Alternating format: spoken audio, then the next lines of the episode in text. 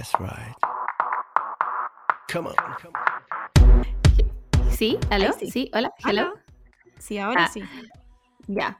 Eh, chicas, volvimos con nuestro especial parte 2, que va a tener una parte 3. No, se nos Pero- alargó un poco, pero, pero porque puta, llegaron tantas cosas, hablamos Sí. de tantas cosas también, como que son, sí, son cosas estuvo... Mm, Estuvo intenso. estuvo intenso. Estuvo intensísimo. eh, estamos grabando esto después de grabar la entrevista, porque la entrevista duró mucho rato. Eh, así que por eso vamos a hacer una parte 3, pero la vamos a hacer en live con todas las historias que nos quedaron y que nos llegaron, que realmente hay algunas que están wow. Espeluznante.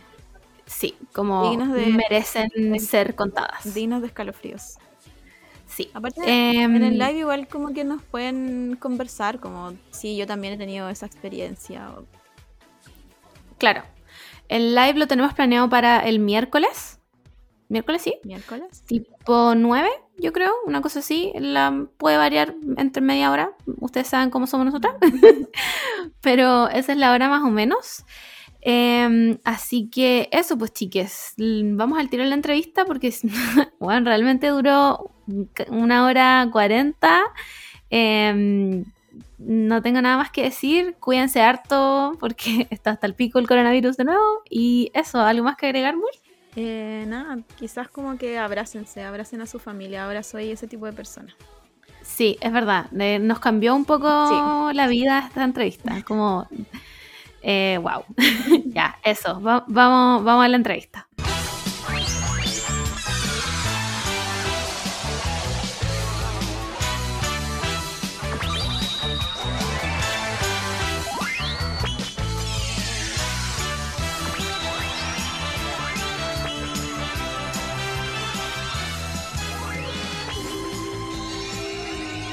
Hola, Isi. A ver, Isi habla. Hola, sí estoy grabando. aló. Ahí absolutamente toda la, toda la sorpresa. Eh, escuchadores, lo prometido es deuda. Trajimos a una persona que nos va a resolver absolutamente todas las dudas que tenemos. Ah, no sé. Pero evidentemente sabes mucho más que nosotras, porque el capítulo pasado, bueno, inventamos Sí, yo un par quiero- de weas Quiero que... hacer un statement primero, como antes de hablar de todo esto. Si fal- le faltamos el respeto a alguien, si hablamos cosas que no deberíamos hablar, porfa nos digan. yo soy muy ignorante con, to- con todos estos temas, así que por favor, yo estoy aquí para aprender. Y, y díganme si estoy haciendo algo malo o si tengo que hacer un contraconjuro para salvarme, lo voy a hacer. Oye, Isi, ¿cómo estás? Ya nos contaste que Mercurio retrógrado te tiene pal pico. Me tiene mal pico. Sí. Que además, yo supongo, está en Gémini y yo soy Gémini y además como que estoy pasando por un momento de muchos cambios, como todos en verdad, Mm. como todos, pero me tiene mal, me tiene mal la weá de, de la última semana, o sea, empezó Gémini, o sea, empezó el micro retrógrado y me fue la chucha. Creo que esta es la explicación más eh, evidente de que no estoy exagerando y es que mi, ¿cómo se llama? Mi amatista se me partió por la mitad. Pero fue así como sola. Sí, un día estaba aquí, oh, ¿qué le pasó? ¿Cuáles son las propiedades de la matista? La pregunta. es una piedra, de hecho es como la piedra de entrada, diría yo, como el cuarzo rosado y la amatista, son las más comunes la- porque son bonitas. ¿Caché que esta es muy linda? Mm, Es Sí. como- ahí se las muestro, no las están viendo en el podcast, pero es, es linda, es moradita, tiene distintas, hay otras que son un poco más amarillas. La amatista eh, es una piedra súper espiritual que ayuda un montón, por ejemplo, a conciliar el sueño, a, a, ¿cómo se llama?, a enfocarte cuando estás en la práctica mágica, ¿cachai? Es súper intuitiva, además es protectora, tiene muchas cosas. Yo, ponte tú, le tengo a los niños una amatista arriba de la cama, a los dos. ¿cachai? Porque es súper, ayuda mucho a que no tener pesadillas, ¿cachai? Como que te protege Mm. durante el sueño. Eh, es una piedra súper bonita y, y en verdad sirve para muchas cosas, muchas, muchas cosas. Yo aquí tengo siempre, de hecho tengo más de una, aquí tengo otra, tengo caleta. Pero Como por si acaso. sí, po, pero esta era la última que había comprado Wow. Wow. y se partió por la mitad. brígido, No, puedo dijo, no, no mi ciela, adiós. Sí. Bueno, hablando con una amiga bruja el otro día, le pregunté, porque igual me llama caleta la atención, y me dijo que ella creía que tenía que ver como con momentos de tensión muy grandes Mm, en el que como que tu propia energía quiebra las piedras, porque las piedras en el fondo son piedras vibracionales, se conectan Claro. muchísimo contigo y de hecho absorben, se- según sus características, eh, la vibración que viene de ti, porque es tuya, ¿cachai? Por ejemplo, eh, un ejemplo muy común es el cuarzo rosado, que tú no podés tener una pelea, por ejemplo, frente a un cuarzo rosado, porque va a absorber toda la vibración de la pelea y se va a volver como en un cuarzo así tóxico, ¿cachai? Necesitáis limpiar el cuarzo después de una pelea, porque el cuarzo lo da todo por ti, se adapta a ti, vibra como tú, ¿cachai? Entonces como que te apaña, po. Eh, y cuando tenía una pelea, el one trata de que tú estés mejor, entonces absorbe toda tu energía, se pueden quebrar, se pueden ennegrecer, toda la cuestión. Eh, por eso es importante mm, limpiar las propias piedras cada cierto tiempo, ¿cachai? Porque absorben todo de tipo. Este es como un gran ejemplo eh, irrefutable Claro. de que Como- esta weá es muy real. La prueba científica, Y aquí alguien- está. Alguien en los cuarzos. Tengo, tengo una pregunta. Yo tengo un auto cerca de donde yo, donde yo vivo. Hay un auto, es como esto, escarabajo rojo. Es muy lindo. Y tiene en el capó un, un cuarzo rosa, como pegado. Sí, En el capó. Qué lindo, pero Sí, qué es como- raro. quiere como que la energía, no sé, arregle el auto. Como, porque nunca lo he visto andando. Siempre está ahí como estacionado en una esquina. Piensa, o sea, no, no, es como una casa, Sí, es como, como- está como ahí. Qué raro. Mira, qué raro. Está, está llamativo el, el auto, no sé, ¿por qué lo pueden haber puesto ahí? Me acordé, de la, no sé si era una película de los Mitchells, se llama Los Mitchells eh, versus el Apocalipsis, que está en Netflix, es para niños. Y ahí un personaje pone en el capó del auto de adelante un perro. Filo, que en la película los robots que son malvados no saben si ese perro es un perro o un chancho. Entonces cuando se encuentran con los robots los, los, los confunde tanto que, que entran en error, ¿cachai? Entonces ella puede avanzar. Es una buena película, veanla. No tiene nada que ver con magia. Ya, pero me encantó esta estrategia, como voy a poner un cuarzo en el Claro, auto, como que a lo mejor él, él piensa que va a De evitar más, como accidentes. De más, y, me gusta esa idea, si finalmente todas las em, todas las cosas que están en la naturaleza tienen un propósito, todas. Eh, y muchas veces son propósitos enlaz- enlazados, ¿cachai?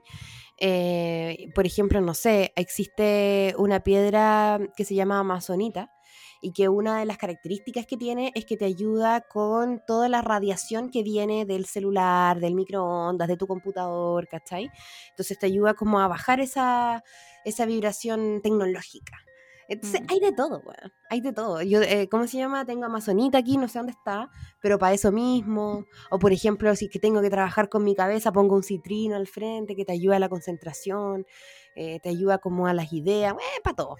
Para todo, para todo. Sí. Oye, Isi, y ya partiendo como con la entrevista real. Ah, ahora sí parto de esto. Ya. Em, primera pregunta, ¿qué es ser una bruja? ¿Cómo llegáis a ser una bruja y cómo llegaste tú a trabajar con magia? Eh, ¿Qué es ser una bruja? Ser una bruja es creer, creer, creer, creer y estar. No, no uno no es como que uno tiene un gran poder especial, ¿no? Es como que está ahí en, en esa como manera de ver la vida, ¿cachai? Mm. Ves la vida a través de este prisma lunar. Acabo de terminar de ver Sailor Moon. Eh, veis la vida a través de ese prisma, todo para ti es mágico, por lo tanto todo es una señal, todo está conectado, nada es casual, ¿cachai? Desde ahí empezáis a, a valorar mucho las piedras, las, las sincronías, empezáis a darte cuenta que las cartas astrales son realmente importantes en el cotidiano, no solamente tuyo individual, sino que colectivo. Bueno, empezáis a ver la vida a través de un caleidoscopio de magia en el que todo empieza a hacer sentido. Y yo nací así. ¿Cachai? Yo, Mm. ponte tú, nunca pensaba que las cosas no me iban a resultar. ¿Cachai? Mi mamá siempre me decía, ay, la Isi, se reía de mí, pues me decía, uno siempre tiene que andarle detrás de la, la ¿cómo se llama?, solucionándole las cosas a la Isi. Y yo le decía, oye, pero si yo no te estoy pidiendo nada, es que lo que pasa es que esto pasa nomás, pues, ¿cachai? Como que, no sé, pues yo eh, justo me voy yendo y mi mamá ve lo que yo necesito, o sea, siempre pasa. ¿Cachai? Siempre me pasa que alguien me ayuda, que estoy a punto de colapsar y justo me llega una platita, ¿cachai? Como, es como tener una fe de que todas las cosas van a ir resultando, pero también desde el- la fe de tener un poder y una capacidad creadora y creativa, eh, digamos, que es propia. Porque la diferencia, y yo creo que aquí es donde está la base de todo, es que cuando llega la religión, eh, sobre todo a América Latina, que llega a través de, del- de- de la conquista española y todas estas cosas como con soldados y todo, a nosotros nos llega la Iglesia Católica que es muy cruel con la magia porque eh, separa lo, como la magia de la ciencia y la magia se la deja a Dios, eh, pero solo a Dios. Entonces nosotros no podemos acceder a esa magia. Claro. Solo podemos acceder rezándole a Dios y pidiéndole a Él que intervenga mágicamente, mágicamente porque no sabemos lo que es. Entonces le pedimos a Él que intervenga y nos ayude, cuando en realidad nosotros tenemos herramientas a través de las cuales podemos ayudarnos a nosotros mismos. ¿Cachai? Eh, y podemos actuar mágicamente. Pero uno dice magia, pero en verdad magia es una palabra para poder explicar lo que no tiene explicación. ¿Cachai? Todavía. Porque algún día va a tener explicación. Mm. ¿Cachai? Bueno, estoy así como. Sí, hablando, no- por favor. Se nos, se adelantó a varias preguntas. Una, una de las preguntas Sí. era si ser bruja se nace o se hace. Y yo creo que con la Margot llegamos a la conclusión que es un poco las dos. Claro, Sí. como que tú naces, pero después dentro del camino ves si desarrollas como el talento, por decirlo así o no. ¿Qué opinas tú? Es que yo no creo que sea un talento. Yo creo que es más que nada es una forma de vida, ¿cachai? Claro. Tú vives así. Para mí todo eh, está conectado. Todo, todo, todo, todo. De ahí viene el tarot, ¿cachai? Mm. Como el tarot es una forma de comunicación entre mi ser superior y yo. O, mi ser- o el ser superior de, de otra persona, el mío a través de mí y así, ¿cachai? Entonces, eh, claro, no es que se- todos somos canal, por lo tanto todos tenemos el potencial de ser brujas y brujos, em, pero la diferencia está en el cómo se vive esa, ese potencial. Hay muchas personas que eh, lo mantienen desde chicos porque tienen la suerte de nacer en una familia que a lo mejor es menos adultocentrista, entonces les cuida el pensamiento mágico a los niños, ¿cachai? y Mm. a lo mejor lo extiende o a lo mejor eh, no les causan dolor, entonces ellos pueden seguir creyendo en esta, en esta conexión con la magia o, en, o en, en la conexión espiritual con el entorno, que los niños nacen así. Nacen con esa conexión. O sea, yo veo a mi cabro chico cuando descubre, bueno, los agujeros negros, los volcanes, todas estas cuestiones que a él le producen como una fascinación gigante. Yo trato como de no tanto decirle como, mira, pero eso mata a mucha Mm. gente, ¿cachai? Mm. Como la gente porque en el fondo lo va a descubrir cuando sea adulto y ahora está fascinado con la naturaleza y la capacidad que tiene. Y eso es suficiente. Como que todo el dolor de la humanidad se lo puedo contar cuando sea más grande. Entonces, esas Claro. cosas, eso es, por ejemplo, criar un brujo. Yo siempre eh, pienso que mis hijos son muy magos, m- porque no han perdido eso y creen mucho, porque me ven a mí en mi cotidiano, que ellos tienen poderes. ¿Cachai? Entonces, Guau. creen mucho en su... Entonces me dicen, mamá, es que mi corazón de lava va a solucionar ese problema. Y yo les dejo, pues, si algún día vas a ver que a lo mejor su corazón está hecho de sangre y todas esas cosas, y para él ahora es un corazón de lava. Entonces, esa es la diferencia entre nacer y hacerse. Igual creo que hay momentos en la vida en, los cuales tenemos más conexión con nuestro poder. Uno de ellos, y yendo mucho a esto como de, la, de el ir cuidando el pensamiento mágico, tiene que ver con la menstruación en las mujeres. Cuando nos llega nuestra primera regla, nuestra menarquia, muchas veces nos dicen que se acabó la magia. Te dicen como ahora eres mujer, ahora te tienes que cuidar, ahora están los Ay, sí. hombres. Entonces empieza, la, la magia se abandona. ¿Cachai? Entráis al mundo del peligro, que es real igual, pero por otro lado, entráis a la magia de la ciclicidad. Pero nunca nadie le dice a una niña como, ahora vas a tener un gran, gran poder. El poder de la ovulación. Concha su madre, Nadie estoy te lo pico dice. con esta wea. Pero es que, weón, de verdad nadie te lo dice. Y qué lindo sería cuando tenía una niña que le llegó la regla y decirle como, te felicito, weón. Ahora vaya a poder entender mucho más. Vaya a poder votar cuando tengáis que votar y, y, y, y ¿cómo se llama? Y llegar a la cúspide de tu poder cuando tengáis que ovular, ¿cachai? Y todas esas cuestiones se han ido perdiendo con el tiempo. Por el exceso de intelectualidad, por el exceso de, de- de pensamiento científico, que aterriza la menstruación a la fertilidad, po, ¿cachai? Claro.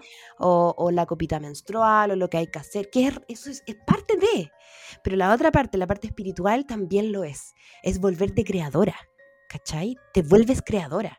Y eso es una weá muy poderosa, po, pero se olvida, ¿Cachai? Entonces hay distintos momentos en la vida en los que tú te puedes encontrar con tu poder.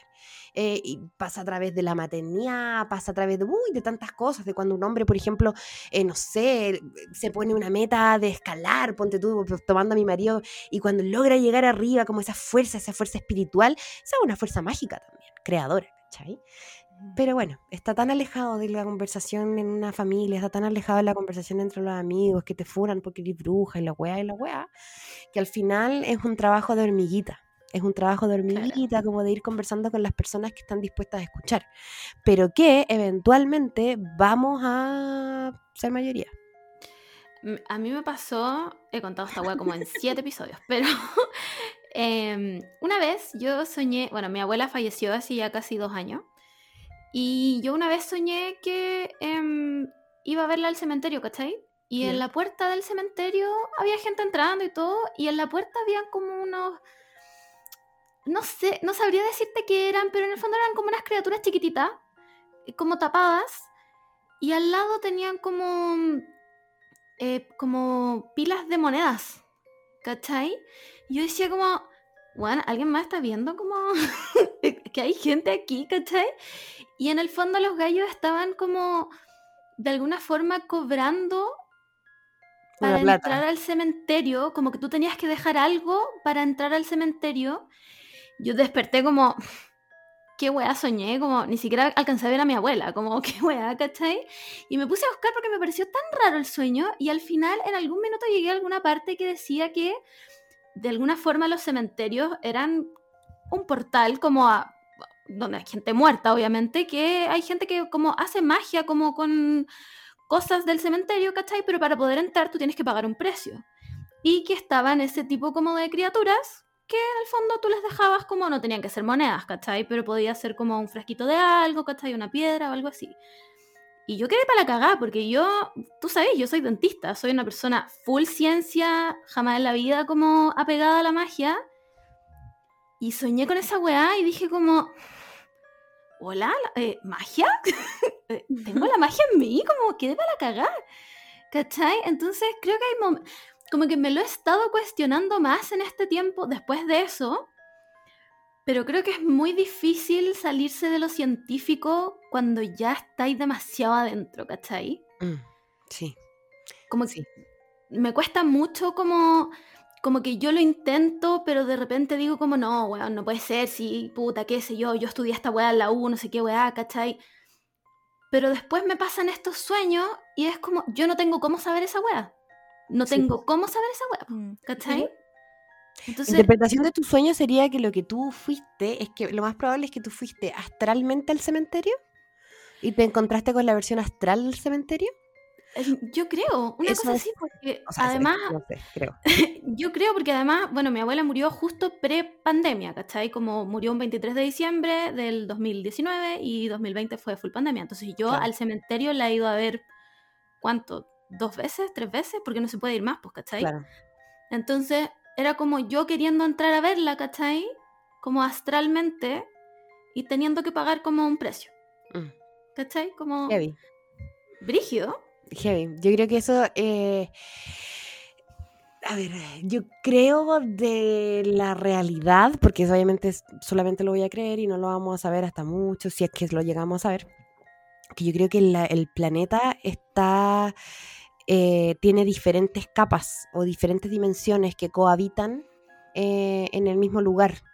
Entonces, ese cementerio es el cementerio que vemos nosotros, pero también es el cementerio que ven las hadas, pero también es el cementerio que ven los muertos también, que a lo mejor no están en el mismo plano que las hadas o no están en el mismo plano que las criaturas que estaban pidiendo entrar a la entrada cuando tú Mm. fuiste astralmente, ¿cachai? Entonces, eso para mí son los extraterrestres, de hecho. Como que lo más probable es que los ovnis o los extraterrestres sean como eh, momentos en los que somos capaces de ver otra de las dimensiones que cohabitan en este planeta, ¿cachai? Y ahí como que no, se nos cruzan los cables. Mm. Porque sí, po. pero cuando uno ve la realidad así, también ahí entendí los fantasmas, ¿cachai? Y yo creo que en tu caso, independiente de que sea demasiada intelectualidad, que es verdad, que es verdad. Yo, yo, de hecho, em, me pasa que siento mucho eso, sobre todo con, con la, con la, el, grupo del rechazo, La gente que Sí. rechazó en general son eh, personas como súper intelectuales, ¿cachai? Como que eh, súper cuicos, que, que, ¿cómo se llama? Que tienen un nivel de, de riqueza o de, o de vida que los desconectó de su corazón. ¿Cachai? Y de Mm. su emoción. Entonces, mm, no conectan, pues, no conectan con el otro, no conectan ni consigo mismos, ¿cachai? Eh, y eso es lo malo que hace la intelectualidad. Eso en realidad es lo malo que hace cualquier aspecto del humano que está desbalanceado. Cuando solamente eres intelectualidad, obviamente que no estáis viendo todo lo demás. Como si solamente eres emocional, también Claro. necesitáis una cuota de intelectualidad para entender el mundo, ¿cachai? Y para poder Mm. eh, expresarte y, y también eh, hablar con otros y escuchar, qué sé yo. Entonces, no es que yo quiera decir que todo lo intelectual es malo y que todo lo mágico es bueno, sino es que tenemos que tratar de llegar a un punto medio en el que las dos cosas puedan convivir en un mismo corazón, ¿cachai? Que no tenemos por qué ser una contradicción si es que nos vacunamos y al mismo tiempo creemos en nuestra carta astral, ¿cachai? Mm. Que es mi caso, por ejemplo. Sí, por favor, vacúnense. Sí, po. Por favor. Oye, em, la vez pasada con Lamour, obviamente de una manera demasiado ignorante, hablábamos que entre las dos sentíamos que de alguna u otra forma había más como conexión, no sé si conexión es la palabra, pero voy a decir conexión, como con la magia y la espiritualidad de parte de, en ese minuto dijimos solo mujeres, ahora queremos retractarnos y decir mujeres, slash disidencias, slash personas no binarias.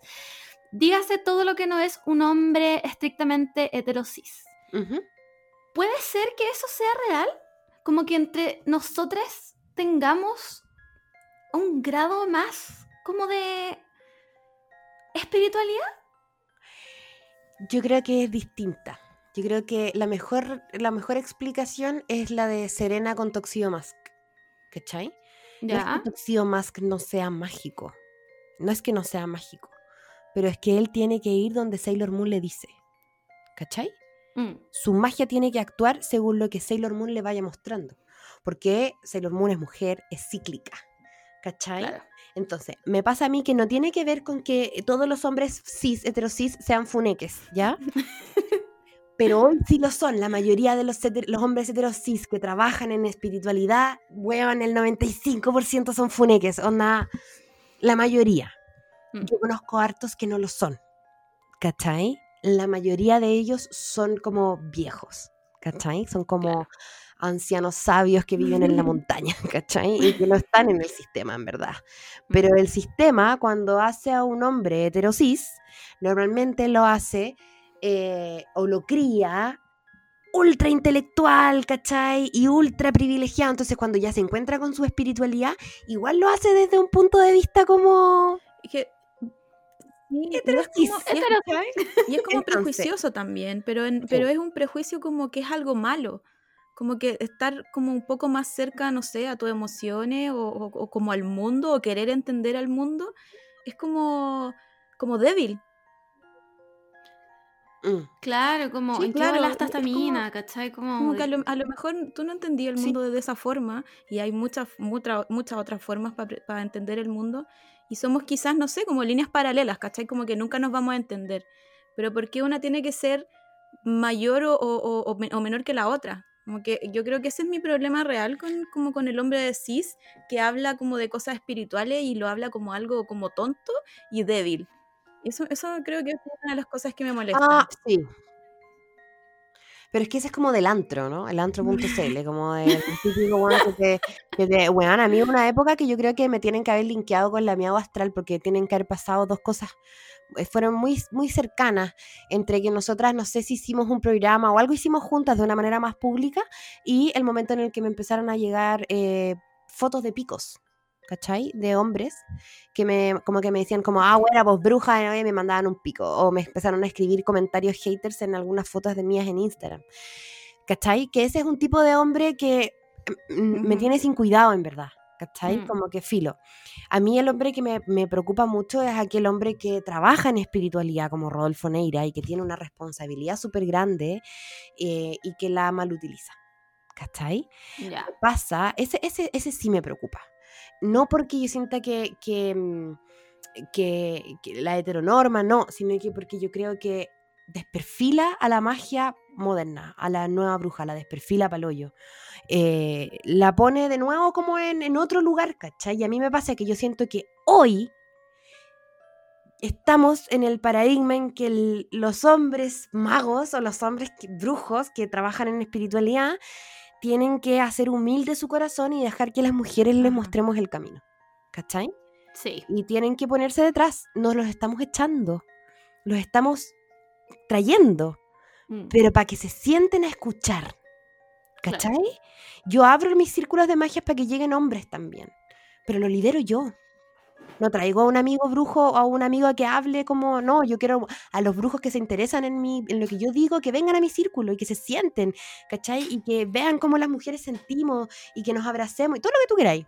Mm. Pero estos hombres, siempre los hombres en espiritualidad después terminan metiéndote el pico en algún momento. Siempre pasa, de verdad, desde Bikram a tantas otras comunidades, siempre terminan siendo violadores. Es verdad. La, la wea real. Es muy real y es porque, no sé, o sea, no sé por qué es, pero sí sé que ha llegado el momento en el que los hombres que trabajan en espiritualidad se replieguen a lo que las mujeres tienen que decir.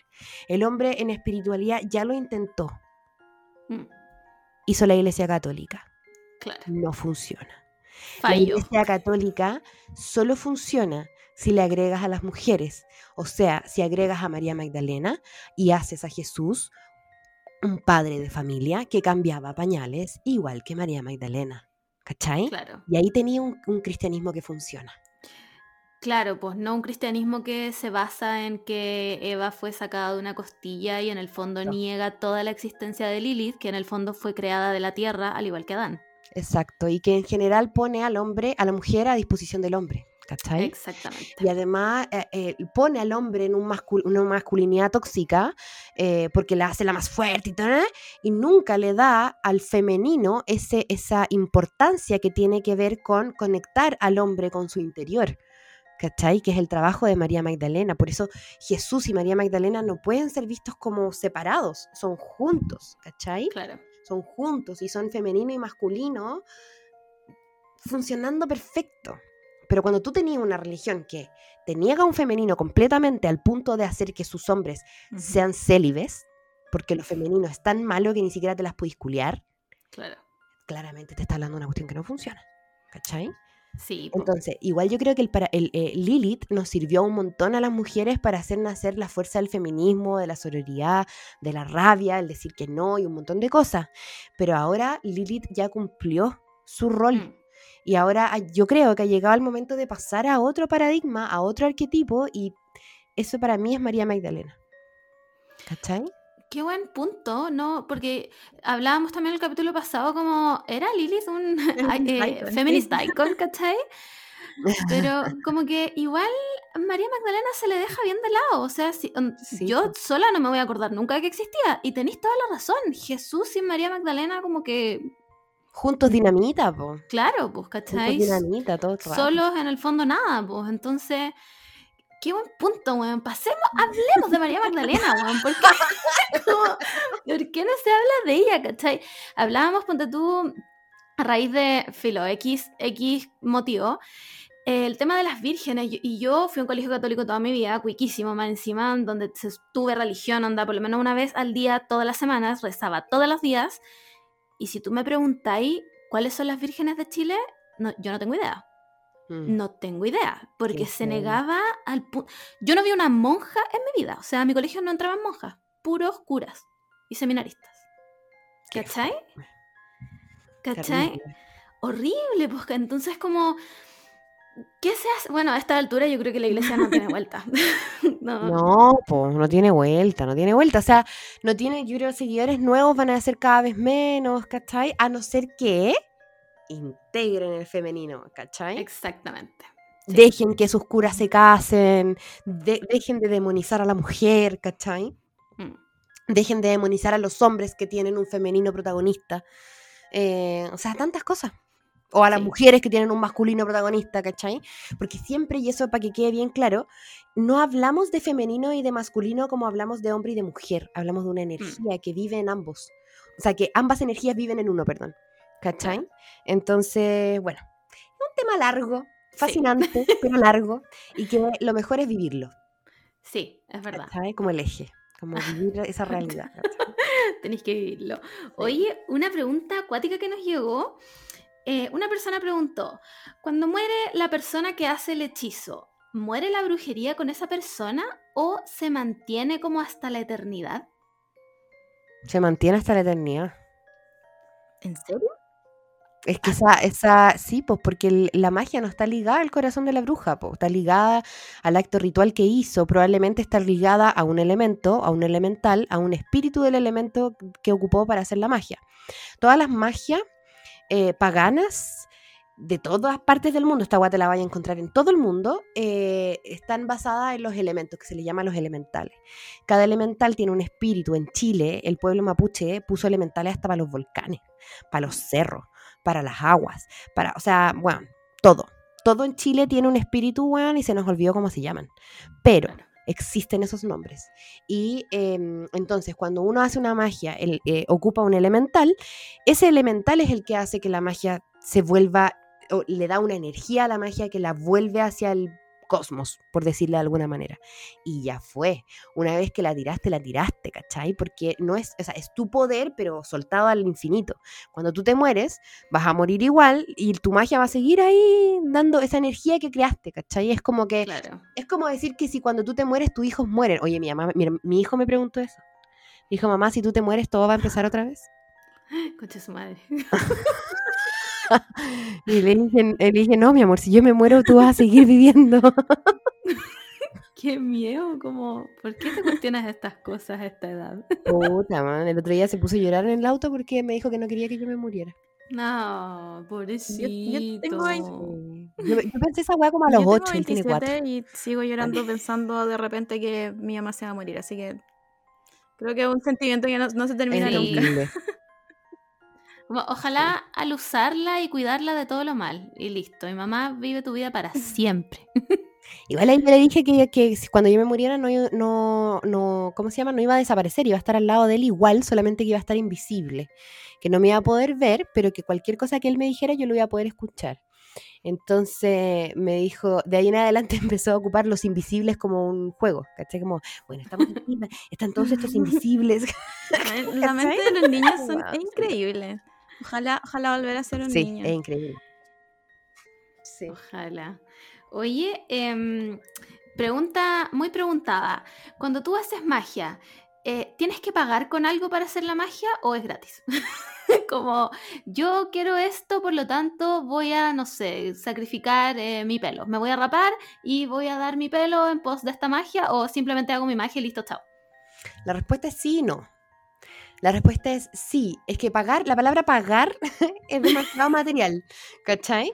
Eh, es como, no es, a ver, tú sí tienes que entregar algo que normalmente es una energía, eh, pero no es plata, ni es algo que te duela, ni es, no. Cuando tú haces una magia necesitas activarla. Y esa activación se hace a través del elemental. O se hace a través de, por ejemplo, una energía que venga de ti, que puede ser una visualización, como puede ser una masturbación, por ejemplo, que te genera un orgasmo y tú puedes proyectar ese orgasmo energéticamente hacia la magia que estás haciendo, ¿cachai? Hay muchas maneras distintas de poder cargar una magia, pero y esa, esa carga viene de ti. Es una energía que tú entregas y tú ahí eliges o vas practicando a cómo lo haces, ¿cachai? Pero así que sí, no. Siempre hay que entregar más que pagar Ya. Y es una energía, Ya. más que algo físico.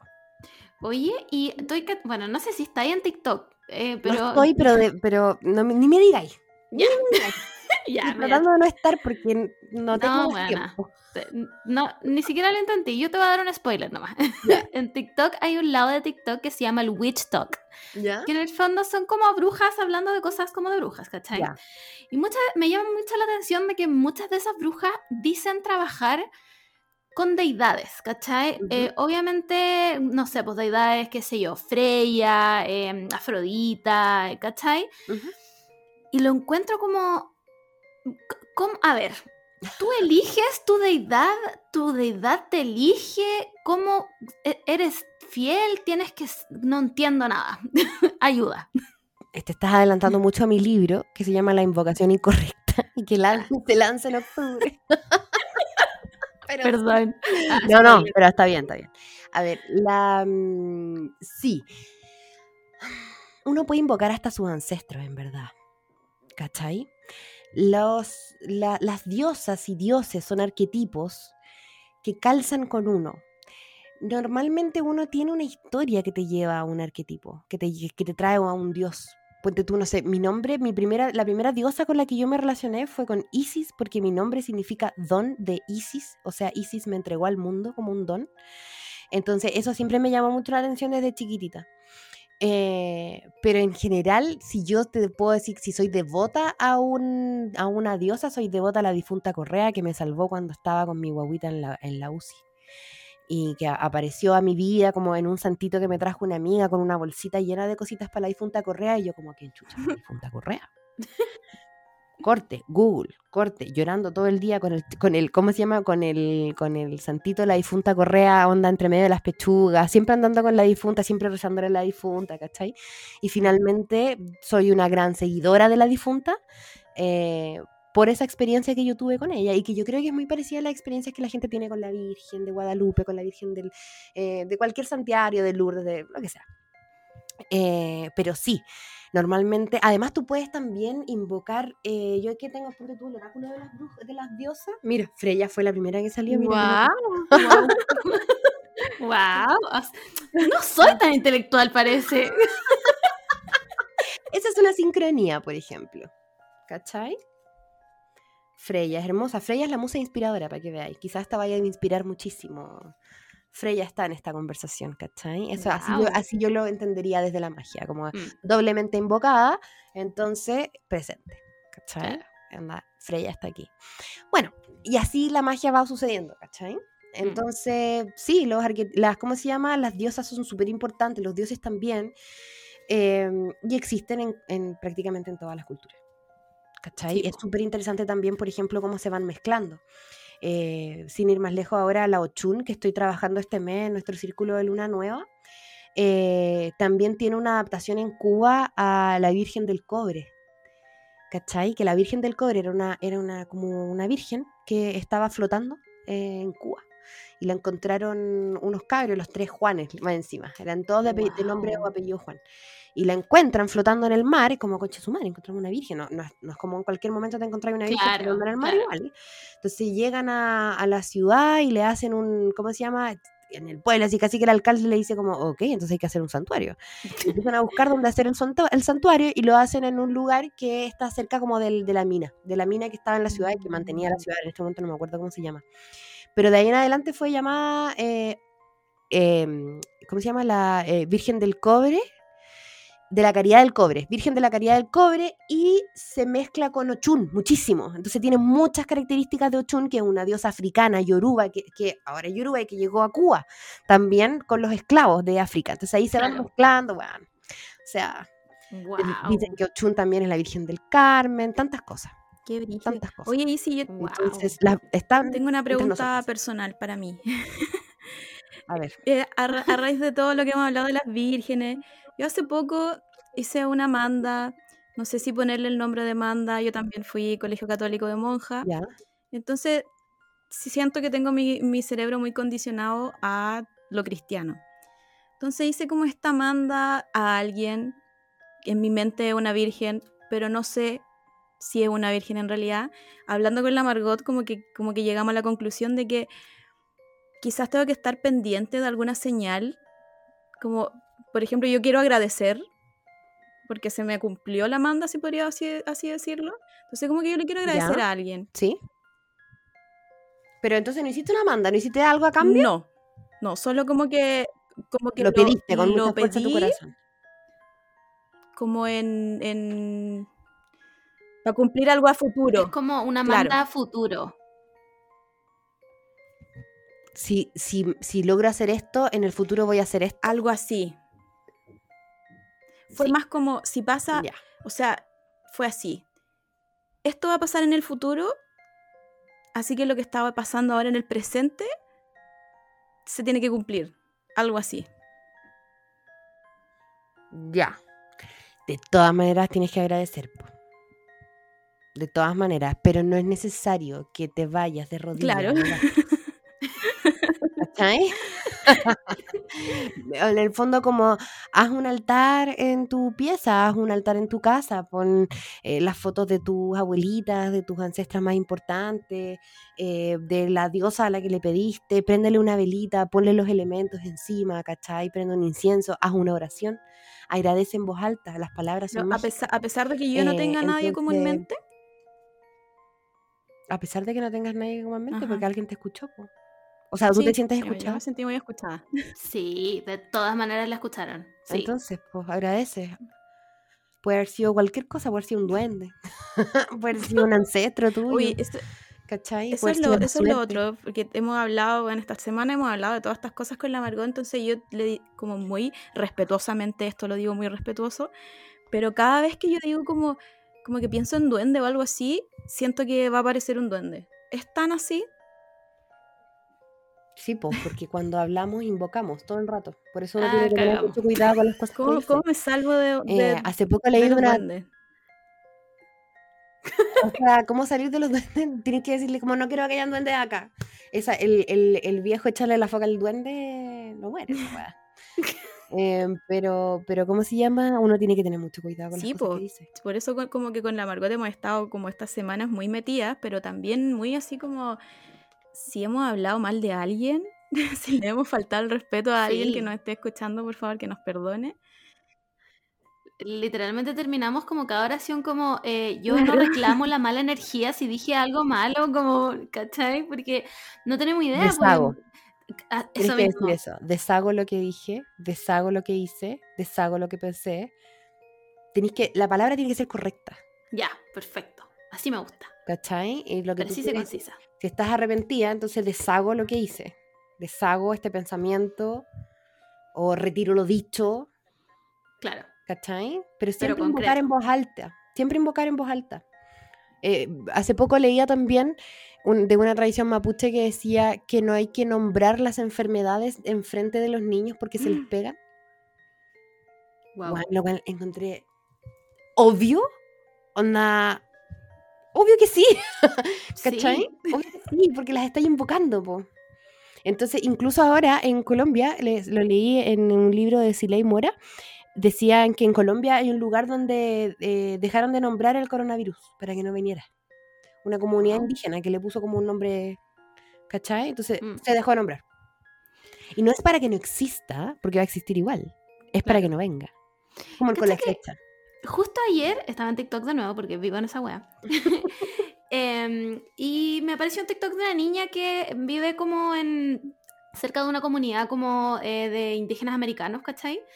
Y ella hablaba de una experiencia que tuvo con una criatura, pero ella en ningún minuto nombra a la criatura. Le cambia el nombre, ¿cachai? No, no me acuerdo cómo se llama la criatura, pero ella le cambia el nombre, como que hace un juego de palabras, como me encontré con el guachuleru, ¿cachai? Con el guachuleru todo el rato. Y eh, le preguntaban todo el rato, ¿por qué no dice su nombre? ¿Por qué no dice su nombre? Y al final ella dice, yo no digo su nombre porque me dijeron las personas del- de, la comunidad, ¿cachai? Que mientras tú más lo dices, más fácil es de que se te aparezca, Seguro. ¿cachai? Seguro. Y yo quedé impactada. El Pancho Ortega en su libro Dioses chilenos cuenta de una tradición magallánica, que es de un eh, demonio magallánico, que en este minuto no me acuerdo cómo se llama, pero era con K, y que la tradición decía que cuando tú lo nombras, tienes que eh, persinarte con agua bendita, ¡Wow! porque si no, quedas con la maldición, solamente por el hecho de nombrarlo. Y Pancho Ortega, en ese momento, no se tomó en serio esa advertencia que le hicieron y ese día se fue a, como que se subió a una barcaza, una cosa así, tuvo un accidente que lo tuvo como en silla de ruedas, se tuvo que operar, así heavy, se rompió como la pierna entera. Entonces, eh, es como el típico dicho de no creo en brujos, pero que de que los hay, los hay, Claro. muy aplicada a esta historia. Y en general, si un lugareño te dice algo, por favor, hazle caso. Sí, ¿cachai? O sea, no le vayas a no creer.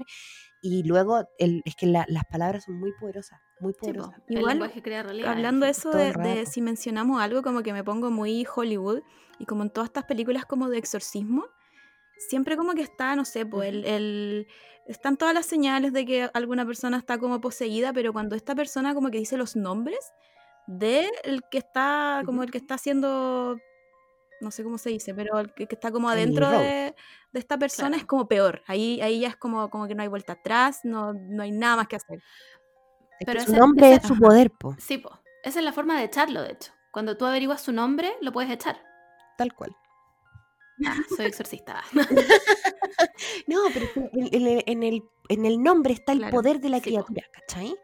Es como. Puta, siento que estoy haciendo auto-spoiler, pero cuando alguien te llama con el nombre que no es tu nombre, tú no te das vuelta.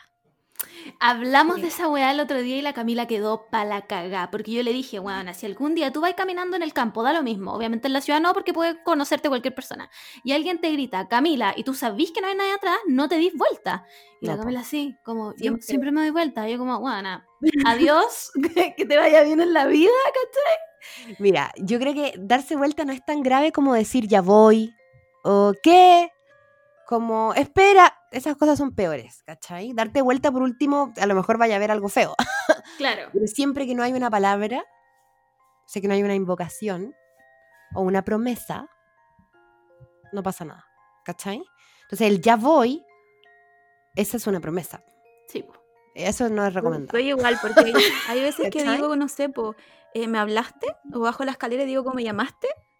Y mi papá como, no. Ok, ya estoy... Deshago. Deshago la- Bueno. el... Deshago la pregunta. Les hago todas mis respuestas de la gente que alguna vez me llamó. Ah. Oye, y hablando de criaturas, ya, aquí viene.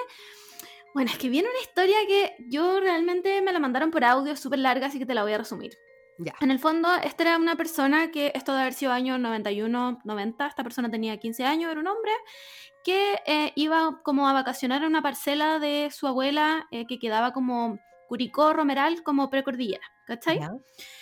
Y era muy antiguo, como todo muy campo, entonces el baño estaba afuera, ¿cachai? Y esta persona sale en la noche eh, al baño, como va a hacer pipí, y sale del baño y mira hacia un bosque, porque había un, un- como un bosque de mm, alerces, si no me equivoco. Eran alerces, parece. Ya. No, no, Árboles álamo. muy altos, Eran álamos. Álamos, ya, eran álamos. La weá es que esta persona se queda mirando y de repente, como a a una altura de 4 o 5 metros, ve unos ojos, ¿cachai? Y lo primero que piensa es, es una lechuza, ¿cachai? Es un, es, es un chuncho, me está mirando como... Y como que de repente algo le parece raro y cacha que no, como que no era un pájaro, era como una cabeza, ¿cachai? Y que se empieza a dar vuelta y que estos ojos no eran como de lechuza, sino que eran como de alguna criatura pseudo-humanoide, ¿cachai? Muy alta. brujo. Se da vuelta y empieza a caminar y el, el- esta persona que me mandó el audio quedó así como, ¿qué está pasando? No puede ser. Y empieza a escuchar cómo se empiezan a mover los árboles, a quebrarse las ramas como cuando pasa esta criatura, ¿cachai? Entonces corre, rajado dentro de la casa, despierta a todo el mundo como, ¡Weón, hay algo afuera, hay algo afuera, ¿cachai? Y su abuela, que era una señora milenaria, obviamente, le dice, ah, no te preocupes, si son cosas que bajan de la precordillera, nomás vienen acá, se comen como la corteza y después se van. Y este gallo quedó así como, ¿qué weá me está diciendo mi abuela, cachai? Y al otro día dice yo, a lo mejor lo soñé, no puede ser, cachai? Sale como a ver el mismo lugar. Y a esta misma altura, como 4 o 5 metros, todas las ramas estaban rotas, porque algo había pasado caminando. Claro. ¿qué es eso? ¿Por qué? ¿Es, es un ent? ¿Señor de los anillos? Son criaturas, son criaturas. Son. eh, que ahí está la magia de la cordillera también, po, ¿cachai? Em, se cree que de los volcanes salen weas, po, que son entidades que pueden ser positivas como negativas, para eso están los pillanes, que las atrapan, ¿no es cierto? Em, y a veces también puede ser así mismo, ¿cachai? Son como criaturas de nuestra tierra, weón. ¿Para qué les voy a, para qué les voy a decir? ¿Cómo uno se enfrenta, se- cómo le uno voy? se enfrenta a ellos? Así como que salir corriendo. Es que uno no se enfrenta a ellos. uno no se enfrenta. Nunca te enfrentes. Pero le, Siempre pero le huye, decís por favor. como, como, eh, estoy aquí en paz. No decís nada. O sea, siempre, siempre tener miedo hace que una criatura de la oscuridad tenga poder sobre ti. Siempre. Cita Sailor Moon. Eternal. Pero-. Eh, sí, eh, yo creo que en ese caso lo correcto es volver donde está tu abuela que se maneja Claro. con los hueones. Onda, ¿Por qué no le vas a creer a tu abuela? Haz la weá que te dice la vieja y cállate. Sí, ¿Cachai? Obedece una- callado. Sí, po. una vez me acuerdo, y nunca voy a olvidar esta historia, la contaré siempre. Eh, en uno de mis programas de radio, cuando hablábamos de historias paranormales, nos llamó una persona que nos contó que había estaba mochileando en Chiloé y que había llegado justo para una minga y estaba ahí apañando la minga, toda la weá, y en eso se escuché como que desde el bosque salieron unos pájaros volando, como escapando rápidamente, se escucharon unos ruidos y todos los lugareños empezaron a ordenar rápidamente. Y todo se empezó a deshacer y la minga estaba desaparecida en un segundo y todos empezaron a esconderse. eh, y estos estaban, eran dos mochileros que no tenían nada que hacer con nada y una señora que los ve ahí les dice como, ¿y ustedes qué están haciendo acá? Dice, no, estábamos mochileando. Dice como, weón, métanse para adentro que viene la llorona. ¿Cachai? Concha su se metieron madre. adentro, a empezaron a escuchar los, los todo llorar, onda, los, los perros llorando, todos los animales haciendo ruidos culiados, toda la weá. Y este mochilero, que era el que nos estaba contando la historia, nos dice que él fue súper escéptico en el momento. Pensó que era como una broma del lugar, ¿cachai? Como nos están hueveando y la weá. Y se trató de asomar a la ventana como Amigo. se acercó a la, a la ventana y porque la señora, por cierto, eh, cerraron todas las cortinas, no podía ir mirar.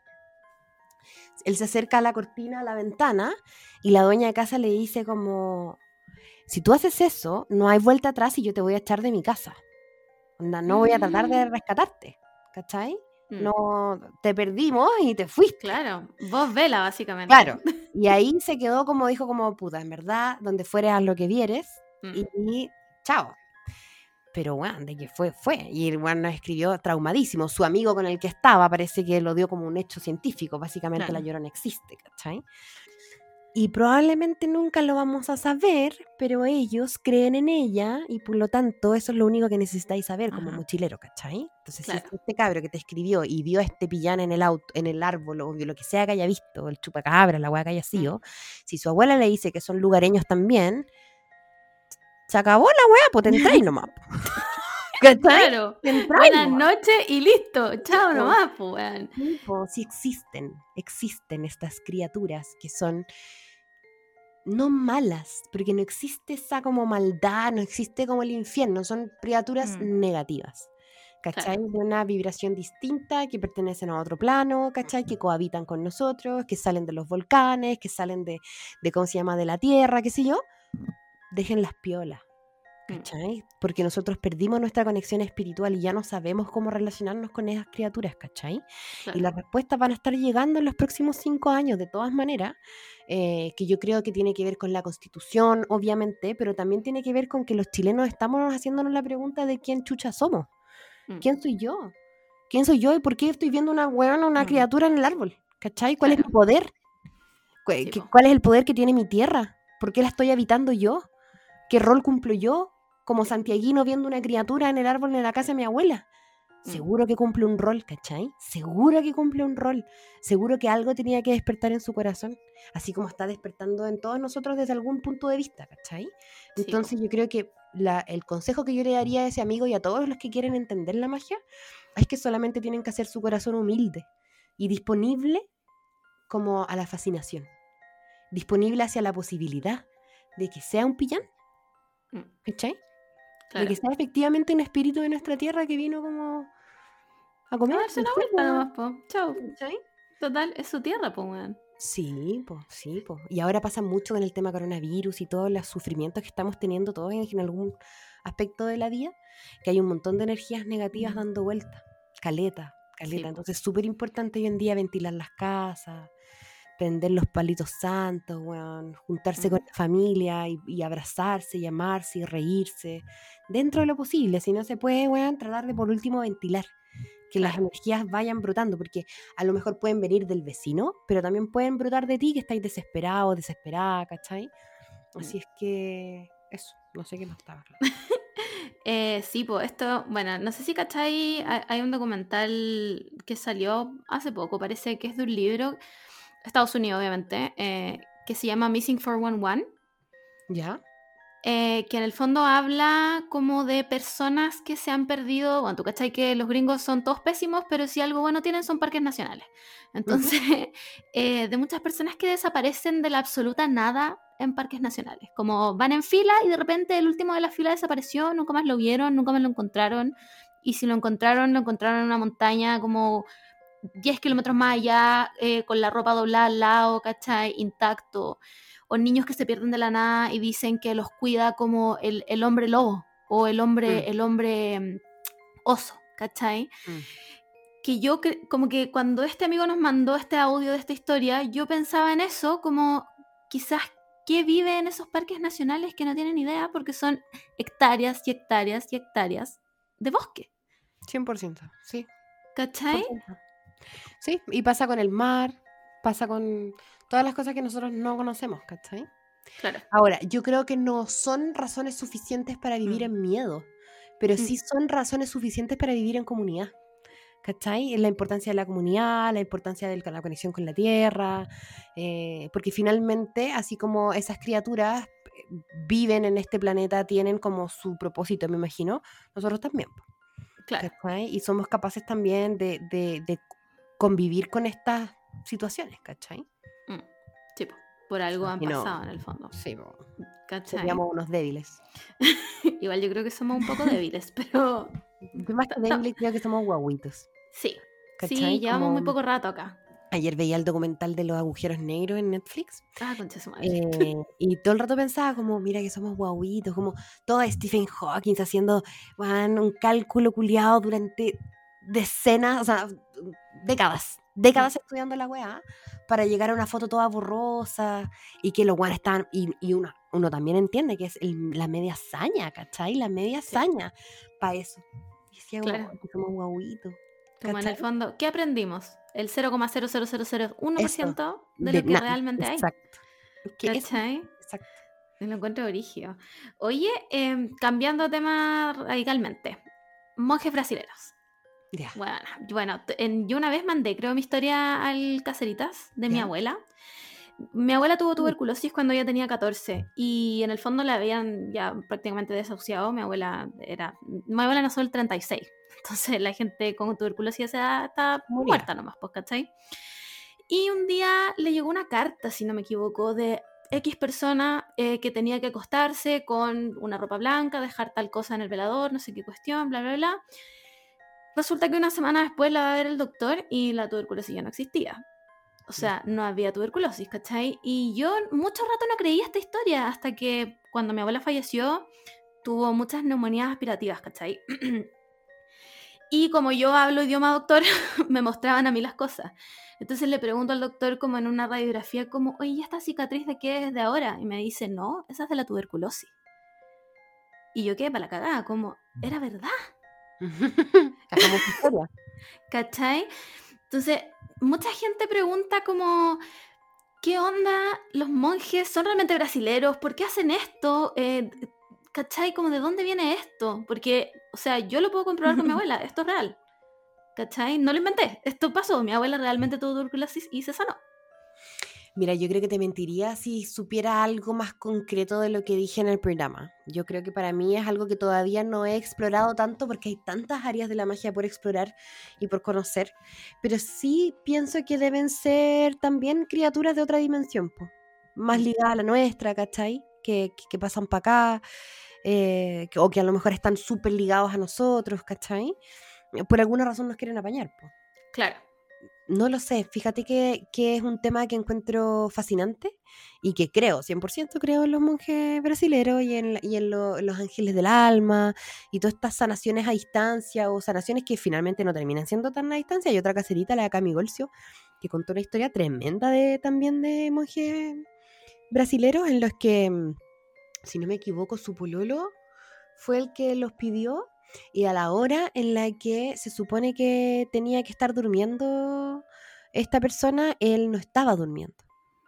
Y Mm, la polola estaba fuera, la caserita estaba fuera con, con un amigo de la pieza y empiezan a sentir como un olor a vainilla muy fuerte y todos se quedan dormidos. Donde apagan todos tele y cuando se despiertan como que el otro bueno estaba así como sano, ¿cachai? Ahora, esta persona y este grupo humano creía fielmente en, en esta operación Mm, mística, claro. ¿cachai? Creía fielmente. Y yo creo que saber o creer es la clave para que una magia funcione. ¿Cachai? Sí, Como po. que ponte tú, cuando te hacías unas flores de Bach, saber qué flores te estáis tomando y para qué son. ¿Cachai? Claro. Independiente de que no sean magia, pero igual es una, es una, es una fe que uno le tiene a, a lo que estáis haciendo. Entonces igual está piola saber. Brígido. Sí, Pero sí, yo no te podría decir más de los monjes brasileños. Que eso, que es decir que, que creo en ellos y que, Sí, y que hay que creer en ellos también para que Mm. funcione. De Había- todas maneras. había no- bueno, no tengo por qué ponerlo en duda. Había otra chica que preguntaba qué significaba que uno eh, soñara con familiares muertos. Como que no eran, no eran pesadillas, solo eran sueños. Mm. Normalmente cuando soñamos con los muertos estamos estando con los muertos. Uno no sueña, tú no, uno no sueña con su abuelita muerta No, siempre. ¿Cachai? Claro. Yo de hecho no sueño con ella nunca. Yo tampoco. Y lo Ajá. encuentro muy raro. No lo- Porque, porque mi abuela, o sea, con mi abuela teníamos una relación. Bueno, yo tuve un año completo para prepararme para que mi abuela muriera, ¿cachai? Entonces, para mí su muerte fue. De hecho, estaba con la Camila cuando pasó y me llamaron y todo. Yo no lloré. Bueno, lloré en el funeral, estaba muy triste, pero no fue algo terrible, ¿cachai? Porque yo fui, alcancé a despedirme de ella. Yo estoy de cumpleaños el 20 de diciembre, mi abuela falleció el 23, yo fui a verla el 19, eh, mi abuela ya estaba con un... em, le había dado un accidente cerebrovascular, por lo tanto ella ya no hablaba, ¿cachai? Y em, en ese minuto yo llego a verla, eh, le tomo la mano y ella me mira y me dice, Margot, y fue lo último que habló. Esa fue la última palabra que mi abuela dijo, ¿cachai? Ah, Y yo ahí le dije como, abueli, ya, descansa, está tranquila, yo estoy bien, ¿cachai? Em, no importa que no hayas llegado a mi cumpleaños, si llegas bacán, si no, estamos todo bien, ¿cachai? Ella falleció el 23, yo estuve muy tranquila, pero nunca volví a soñar con ella, o creo que una vez he soñado con ella. Sucede que cuando nos morimos, o no, no lo podemos saber, son solo teorías mágicas, obviamente. Obvio. o espirituales. Eh, cuando nos morimos, eh, pasamos a un plano en el que prácticamente es lo mismo, solamente que estáis sin materia, ¿cachai? No tenéis tu Mm. cuerpo nomás. En un, en un principio ahí siempre estáis recién fallecidos, que son los primeros tres días de duelo, de velorio, de funeral. Eh, hay culturas que dicen que tienen que ser nueve días y no tres, ¿cachai? Ahí va variando según cada uno, pero en esos momentos como espíritu tú estás ahí mismo, estás ahí mismo. Mm. ¿cachai? Pero después llega un punto en el que tienes que ir a darte una vueltecilla. Y esa vueltecilla es una, es una, es como, me imagino, un reconocimiento de tu vida, un reconocimiento del espacio, ¿cachai? Y ahí tú dejas de estar en contacto con los tuyos, ¿cachai? Claro. Entonces hay un tiempo largo. En un principio, cuando estás recién fallecida o tienes una abuelita, ponte tú en tu caso, pasa que muchos deben estar soñando con ella cuando alrededor de su muerte, ¿cachai? Pero Mm. después hay un tiempo de vacío importante en el que nadie sueña con la abuela. ¿Cachai? Que la abuela, uy, ya nadie sueña con la abuela, hace un año y medio que nadie sueña. Y de repente, ¡pum! empieza a aparecer de nuevo. ¿Cachai? Porque volvió. Volvió de su viaje anterior. ¿Cachai? Y en ese viaje, eh, ahí puede pasar para el otro lado, como puede quedarse aquí un rato, ¿cachai? Ahí depende del Mm, fantasma, obviamente. Obvio. Eh, aunque obviamente después hay una etapa en la que trascienden. Pero en un principio es así, por eso pasa con el tema de los sueños, que a través de los sueños nosotros nos podemos comunicar con nuestros eh, ancestros fallecidos. Suceden los sueños que son fácilmente interpretables, estos sueños cuando estás haciendo, eh, te- encontrándote con, con espíritus reales, que no solamente son de personas fallecidas, a veces podéis encontrarte con un conocido en un viaje astral. ¿Cachai? Un- una amiga bruja me contó el otro día que un amigo la había llamado y que estaba soñando y de repente aparecía ella en el sueño y le decía, coche su madre, disculpa, voy para otro lado, weón, encontré el máximo sueño, weón. Entonces, es eso, ¿cachai? Como que cuando soñamos con alguien que es un espíritu que puede estar vivo o sin materia, Mm. Eh, normalmente esos sueños tienen pocas características ajenas, ¿cachai? Tienen pocas, normalmente estáis tú con la persona nomás y no te acordáis nada de lo que hay alrededor, está todo negro, o Claro. estás tú con la persona en un escenario súper simple, Mm. ¿cachai? Eh, entonces son fáciles, y la sensación del sueño inmediatamente te dice que es un sueño distinto. Sí. La, la- la sensación que te da la persona cuando tú hablas con ella, el diálogo que tienen, ¿cachai? Como te despertáis en la mañana, te despertáis con una sensación distinta que si hubierais soñado con Elvis Mm. Presley, ¿cachai? Claro. Completamente distinto. A mí, a mí una vez, y eso es a mí una vez me pasó cuando falleció un chico K-pop que me estuvo como desde el colegio conmigo, así como la figura de este chico K-pop. Y cuando falleció yo soñé con él en el mismo día y fue tan extraño porque en mi sueño éramos como amigos de toda la vida. Estoy- hablando de un coreano que nunca conocí. Y él me dice, y como que Sí, se po. toca acá y me dice, yo estoy bien. Como, déjame ir, yo estoy muy bien. Eso era todo el sueño. como- yo me acuerdo que estaba muy, todo muy azul, como, no sé si Mm. mar, pero todo era muy azul. Y él, me, y él me tocaba el hombro y me decía, déjame ir y yo estoy bien aquí. Como que ahora yo soy feliz. Y yo bueno, es, un, es alguien que nunca he conocido, como que, no sé, pues de mi abuelo lo espero, de, no sé, o- otra persona quizás que haya fallecido lo espero, pero de él que no tenemos ninguna conexión como física, ¿cachai? Física. Como que, o sea, Claro. física nomás no tienen, pero espiritual Claro. tienen. po. Además que cuando alguien fallece, necesita que las personas que están vivas le manden energía. Por eso que normalmente cuando alguien está eh, agonizando, siempre sus familiares se ponen alrededor de la Mm. cama. Y le prenden velitas y le hacen para entregarle la energía necesaria para poder avanzar. Vamos perdiendo energía cuando nos morimos, obviamente porque estamos muriendo, pero lo- los pulgares, que en, en quiromancia, el pulgar te habla mucho de la energía de la persona. ¿Cachai? Cuando son pulgares abiertos, son personas con mucha energía. Cuando están cerrados, son personas que son más bien escépticas y como. Y cuando las personas están empezando a morir, normalmente, o las guaguitas también, que tienen como su energía ahí, hacen esto con el dedo, que es esconder el pulgar. ¿Cachai? No, la huevona estoy pa'l pico porque me estoy acordando de mi abuela y sí. ¿Viste? Es que en quiromancia eso es lo que. El pulgar es el dedo corazón, po, ¿cachai? Claro. Entonces se le está, se le está apagando el corazón. po. Qué brígido. Entonces, por eso necesitan que las personas que estamos alrededor de ellos les demos la energía que necesitan para pasar al otro lado, que se necesita Mm. caleta, ¿cachai? Claro. De ahí que ponte tú el sol. Yo, todo mi ejemplo son mapuches, perdón, no hay aquí apropiación cultural, es lo que estoy estudiando en este momento y por eso mi- es como la Sailor Moon, mapuche y Sailor Moon, porque acabo de ver Sailor Moon, entonces como filo. Entonces hay tatuajes como de fuego que se tatúan aquí en los antebrazos justamente para poder, si mueren en batalla, llevarse un fuego con el cual puedan, ¿no es Mm. cierto?, hacer el viaje que tienen que hacer con el espíritu y sin la materia del cuerpo, ¿cachai? Entonces, mm, no sé por qué estamos hablando de esto, pero, ah, por tu sueño con el K-pop. Qué suerte debe tener ese cabro de que todas las K-popers que lo amaban le Mm. entregaron luz a distancia, ¿cachai? Por eso quizás todo era azul.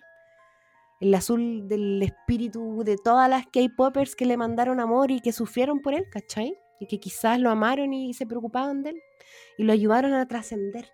Porque una persona que a- a veces tienen muertes tristes, no les cuesta trascender porque se van sin energía. De hecho, él se suicidó. Ya. Sí, fue un suicidio. Entonces lo ayudan a, a trascender, lo ayudan a pasar para allá. Eso es muy Claro. lindo, de tener fans en general, como de generar una, o de tener familia en verdad, como de Mm. generar vínculos. Claro. Sí, pues, Brigio. Yo me acuerdo que, bueno, con mi abuela tuve yo un año entero para prepararme, entonces, como que había momentos en que yo sentía que mi abuela ya no estaba, ¿cachai? Como Mm. estaba su cuerpo, pero ya no era mi abuela. Pero en ese momento en el que yo fui a verla y yo supe que ese era el último momento que yo la iba a ver con vida, ¿cachai? Y le dije como, abuela, estoy aquí, le di la mano y ella me miró y me dijo, Margot, yo supe, este es el último momento que yo la voy a ver viva y ándate tranquila, estamos bien, lo dimos todo, fuimos abuela y nieta, onda, lo mejor posible y vaya a estar siempre conmigo. Y como que yo, onda, no la recuerdo con pena. Todo lo que recuerdo de mi abuela es como cuando me hacía cruzar la calle y creía que los autos tenían que parar porque sí, ¿cachai? Como, pero pues bacanes. Entonces, sue- sueño muy poco con ella, creo que he soñado una vez y era una conversación muy como, ¿y cómo estáis? ¿Y qué hay hecho? ¿Y cómo está tu pololo? Ah, ya, bueno, bueno, nos vemos después, chao, ¿cachai? Como muy, ¿cachai? Lo encuentro como muy, y el sueño del amor también, como que brigio, como, me puedo ir, ¿cachai? Déjame ir.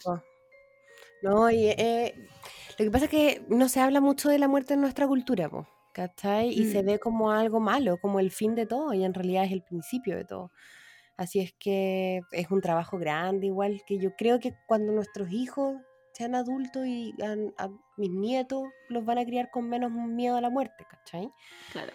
No sé, pero en Chile en particular hay muy poca cultura, voy a decir cultura funeraria, horrible, pero igual hay poca cultura funeraria, no sé cómo decirle, pero no nos relacionamos tanto con eso. Nada. No, po. Muy como un tabú, claro. Mm. Oye, eh, hablando de cosas ancestrales. mm, Obviamente nosotros todos tenemos ancestros, etcétera, etcétera, eh, y nos- nuestros ancestros nos ayudan y todo, pero ¿cargamos con el karma de nuestros ancestros? No. Bajo ninguna circunstancia. Onda, ¿qué pasa si mi ancestro fue Hitler? Eh, no, yo creo que no cargáis con el karma. Yo creo que, o sea, o sí. Mira, yo creo que quizá aquí una consteladora familiar te puede decir más, pero Mm. yo no diría que es karma, porque karma es como una carga, ¿cachai? Claro. En cambio, cuando hablamos de sistemas familiares, estamos hablando de otra wea, ¿cachai? Y tiene que ver como con el entramado que une a ese grupo familiar. Eh, no quiere decir que tú, si tu abuelo fue un psicópata, tú vas a ser un psicópata, ¿cachai? Claro. Pero sí ahí hay, por ejemplo, una predisposición a enamorarte de un weón que eh, se revele como un psicópata en el futuro, por ejemplo, Concha. ¿cachai? O cosas que vayan ahí replicando un poco el Mm. sistema familiar. Mm, Entonces, más que nada es eso, ¿cachai? mm. Eh, más que karma. Oye, y otra pregunta nada que ver. Em, obviamente la brujería, la magia existe en distintas culturas. Eh, ¿Qué opináis de la apropiación cultural de ciertas, cierto tipo de brujería? Obviamente no estamos hablando como del ejemplo que diste tú, como que estás estudiando como mapuche, etcétera. Pero ponte tú, mucha gringa haciendo como santería, ponte tú. Mucha gringa haciendo como brujería mm, típica mexicana. Como que a mí Mucha eso... chilena vestida como si fuera una bruja celta. Exactamente. Ay, gracias. Qué bueno que lo dijiste porque lo tenía aquí guardadísimo. Como no me funen. Ah, Mucha- muchas, chile- muchas brujas chilenas con flores en la cabeza. sí, como, mm, de repente. Claro, muchas, muchas chilenas también. Algo que me llama mucho la atención es el indie acá, que como de la cultura eh, india en el fondo. ¿Qué opináis como de ese tipo de...? Porque yo, yo lo encuentro un poco de apropiación cultural. Ahora, no sé si soy yo la jueza para decirlo, pero a mi parecer lo encuentro un, pro- un poco apropiación cultural. Sí. Sí, o sea, yo tengo opiniones contradictorias en mí misma, ¿cachai la wea? Como que me autocontradigo, ¿cachai? No tengo, no tengo por qué estar de acuerdo con lo que pienso. En este tema me pasa calduca. A mí me pasa por un lado que siento que la apropiación cultural es una exageración. Creo que, que muchas veces es una exageración. Creo que, sin ir más lejos, la mezcla entre Ochun y la Virgen de Claro. la Caridad del Cobre se mezclan y nace esta Virgen extra, ¿cachai? A eso voy. Ujú. Creo que hay mezclas que son hermosas y que son eh, interculturales, ¿cachai? Como eh, lo que probablemente va a pasar aquí en Chile con toda la llegada de los haitianos, con toda la llegada de los venezolanos, se va a mezclar con nuestras creencias, ya está Mm. mezclado de hecho, Sí. eh, con nuestras propias cre- creencias aquí, o sea, yo me imagino, no sé qué pensarán los colombianos de la rubia de Kennedy, ah, no sé, ¿cachai? Pero, pero igual me gustaría saber Claro. no- no me sen- no sentiría que se estuvieran apropiando de la Quintrala si es que de repente, no sé, pues weón, aparece como una Quintrala venezolana, no sé, Mm. mezclada con alguna diosa eh, caribeña, no sé. En ese sentido, creo que la apropiación cultural tiene esa luz, ¿cachai? Como para ser bien amarilla, como todo tiene una luz y sombra, la apropiación cultural tiene esa luz. Que no, es- no es, es que no como tal no es apropiación cultural, me dirían, ¿cachai? Sería como Mm. mestizaje. Mm. Pero, ¿qué es realmente la apropiación cultural? ¿Es como venderlo? Yo creo que sería venderlo, ¿no?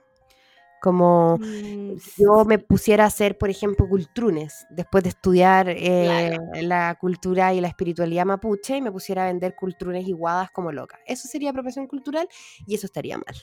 ¿Cachai? Eh, porque, aunque estaría realmente mal, porque igual soy chilena. Mm. Ah, ¿viste? Si finalmente no hay una respuesta fija. Sí, pero igual Claro, es que yo voy más como al tema como de eh, como gente full Claro, a eso, a blanca. eso iba. Sí. Ah, Por ejemplo, si, ¿cachai? si al- alguno Sí, de la familia sí. Cast se pone a vender cultrunes, para mí ya eso sería mucho peor Claro. que cualquier persona normal. O esta. ¿Cómo se llamaban? Es- estos, no tengo idea cómo se llamaba el negocio, pero eran... Era Los del pijama. Vietnam, sí. Sí. Eso era grave, ponte tú. Eso era grave. Sí, Y yo creo que siempre tiene que ver con eso, como Mm. con el vender algo claro. que no es tuyo. Ahora, a mí me... Y aquí esto va a ser muy impopular, pero tampoco quiero decir que estoy en contra, es solo que me lo pregunto. Esta es una pregunta que yo me hago a mí misma siempre, y es, ¿será necesario que las meditaciones o los mantras que se hacen en yoga al principio de cada práctica tengan que ser en hindú? ¿Tengan que no ser en español? ¿Cómo no va a haber un mantra que uno pueda cantar en el idioma de uno? En vez de decir oh shanti shanti oh, que no tengo ningún problema en decirlo, ¿cachai? No me pasa nada, está todo bien, no me voy a como da lo mismo. Pero no sé, eso me pregunto yo, ¿cachai? Sí. Y que tiene que ver con esta como siempre creer que la respuesta está Mm. afuera, cuando la respuesta, weón, está adentro. Nosotros provenimos del pueblo mapuche. No sé si alguna vez me he sentido tan orgullosa de algo en mi, en, mi linaje, ¿cachai? Como bruja. Yo no tengo ningún apellido eh, mapuche ni de ningún pueblo originario, pero entiendo su poder y su importancia, ¿cachai? En un territorio que ellos habitaron antes que Santiago fuera esta ciudad, eh, la habitaron no sé, no sé, yo siento compasión por Santiago. Ay, a mí me gusta igual. weón. Sí, sí, estoy Sí. A mí me encanta Santiago. Sí, yo sí, a mí me pasa lo mismo. Así es que no sé, no tengo una respuesta fija. Puede que mañana cambie de opinión. no sé, como que no tengo una respuesta fija para esto. No sé si realmente está mal, no sé si realmente tiene que ser oh shanti shanti oh, pero en realidad yo creo que podría decir algo en español y generar la misma Mm. vibración, ¿cachai? O la Claro. misma como conexión con el momento, con el yoga, ¿cachai? Me pasa a mí que mm, siento que en este último tiempo ha habido mucho cambio energético. No sé por qué, pero lo siento, ¿cachai? Y eso ha llevado a que de cierta forma nos racialicemos un poco más, dígase sentirse más latina que nunca, cosa que a mí no me pasaba antes ni cagando, ¿cachai? Yo toda mi adolescencia quise agarrar mi weá, irme a Estados Unidos a vivir mi Mm. mejor vida con Gerard Way y My Chemical Romance, ¿cachai? Si tú me preguntás ahora, prefiero comerme la arena de mis gatos que irme para Estados Unidos, ¿cachai? Obvio. y me siento full latina. Cuando, no sé, en volar no me veo tan, no sé, ¿cachai? Pero me siento full latina y como O sea, con eres. el poder, soy full latina y con el poder de defenderlo, como, weón, soy latina, no me pasís por encima, ¿cachai? Y creo que esa es una weá que aporta demasiado a la espiritualidad. Sí, pues, porque te preguntáis quién eres y conectas con esta realidad. Y quién eres es que hoy eres latinoamericana. Naciste aquí, te criaste aquí, vives nuestros sufrimientos, vives nuestra forma de ver la vida. Tu abuela, tu bisabuela vivieron aquí, también eran latinoamericanas, ¿cachai?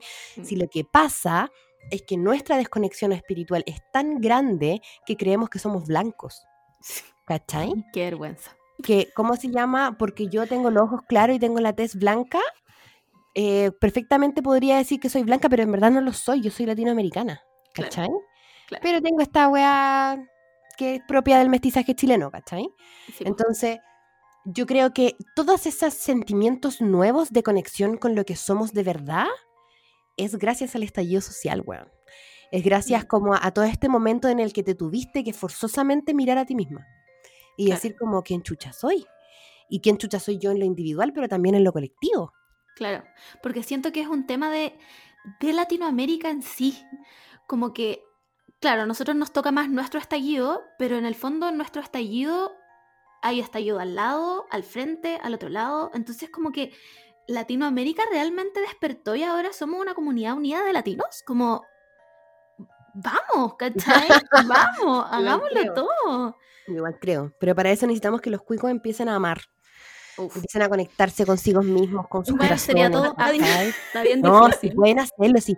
De verdad, es que, obvio que es difícil, pues, weón. Si son familias que no se han abrazado, weón, por generaciones. ¿Cachai? Que, que no tienen la capacidad de ver el sufrimiento del otro porque no, son- no son capaces de abrir el corazón, ¿cachai? Y no son capaces por muchas cosas, históricas también. Normalmente son familias ultra religiosas, eh, ¿cómo se llama? Sí. Son niñas que no saben, ¿cómo se llama? Tener orgasmos o vivir una sexualidad plena, ¿cachai? Entonces, es un trabajo grande para ellos, yo creo, para, Mm. para todo como el, el rechazo, quiero decirle, más que no se entienda Sí. tanto como los cuicos, así Mm. como el rechazo. Claro. Em, así es que bueno, es, queda harto camino, pero es un camino individual que tiene que ver con conectar con quien tú eres. Mm. Y eso es algo que estamos todos haciendo. Y si no lo hiciste en el estallido so- eh, social, te olvidó el 2020, te obligó. Y si no lo hiciste en el 2020, 2021 está hecho bolsa. ¿cachai? Como que la weá no tiene escapatoria. Sí, ¿cachai? No es hay verdad. escapatoria de esta weá. Entonces, a toda la invitación que sea es como, weón, mírense. Miren la sombra y aprendan a Sí. abrazarla. Sí, a mí me pasó algo religión. parecido a lo que dijo la Margot de Estados Unidos, como de, yo cuando era chica era full occidente, eurocentrista, cuando onda mi meta era tener 25 años y estar viviendo en Europa, viviendo el sueño, no volver nunca más acá. Y cada vez que cumplo años me siento menos eurocentrista que nunca. Como que agradezco caleta también a mi familia que me ha hecho viajar por muchas partes de Latinoamérica y conozco harto igual de Latinoamérica y siento que ya estoy lista, como que no necesito más. He conocido todo, literalmente todo Bueno. Chile y no quiero conocer nada más, no creo que nada más va a ser más entretenido que viajar por Chile.